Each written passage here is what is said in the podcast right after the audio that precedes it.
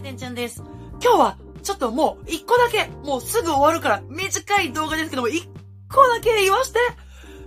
本田康介くんのインスタのストーリーやばいはい。もうね、言いたいことは全部言い終わったんですけども、もうあのー、顔可愛いんですけどなんで？いやさ、あの、過去のダンス動画上げてくれたじゃないですか。あれももうかなり心に刺さったんですけども、三浦大知さんの曲でさ、もう切ない感じで踊ってる本田くんの姿がもう踊ってるとこ見れたっていう、まあ過去の動画だけどね。それでもかなり嬉しかったんですけども、今日は、なんかこうやって、しかも鏡に映ってる感じ的にダンススタジオっぽい感じだったじゃないですか。ダンスしてるうわ踊んの本田くんと思って、もう、もう、もう、もうビジュアルもさることながら、そのシチュエーションにもう、ヒャンってなったんですけども、はぁ、踊ってんのね。まだまだまだまだ踊んのね。本田くん。私待ってるからっていうもう、本当にその一心です。しかもなんかマスクをここにしてるせいか、い、いつもよりさ、顔がめちゃくちゃちっちゃく見えて、もう、それがもう、なんか、より幼く見せてるというか、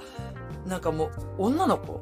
最近だから私、本田くんに対して、女の子みたいとか、女の子って言うんだけど、本田くんがどんどん可愛くなってるんですよ。やだー好きー本田くん。やば、キモ。はい。ということでですね、もう、まあ、今日の動画は、ただ、これが言いたかっただけなので、まあ、動画にすることかっていう風に言われちゃったらもうそれまでなんですけど、動画にすることだろう!本田くんの一挙手一投足は動画にしたい!本当はもう一回投稿があったらもうブワーってもうそのことについてもう喋りたくて喋りたくてしょうがないけど、でもインスタの投稿だからまあ一旦我慢してつぐらい溜まったらその話しようっていう風に決めてたけど、もう今日は2つで放ってしまいました。すいません。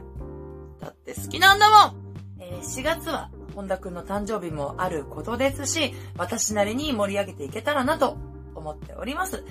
では今日は短いですけども、ここまで、えーチャンネル登録そしてグッドボタンよろしくお願いします。バイバイ。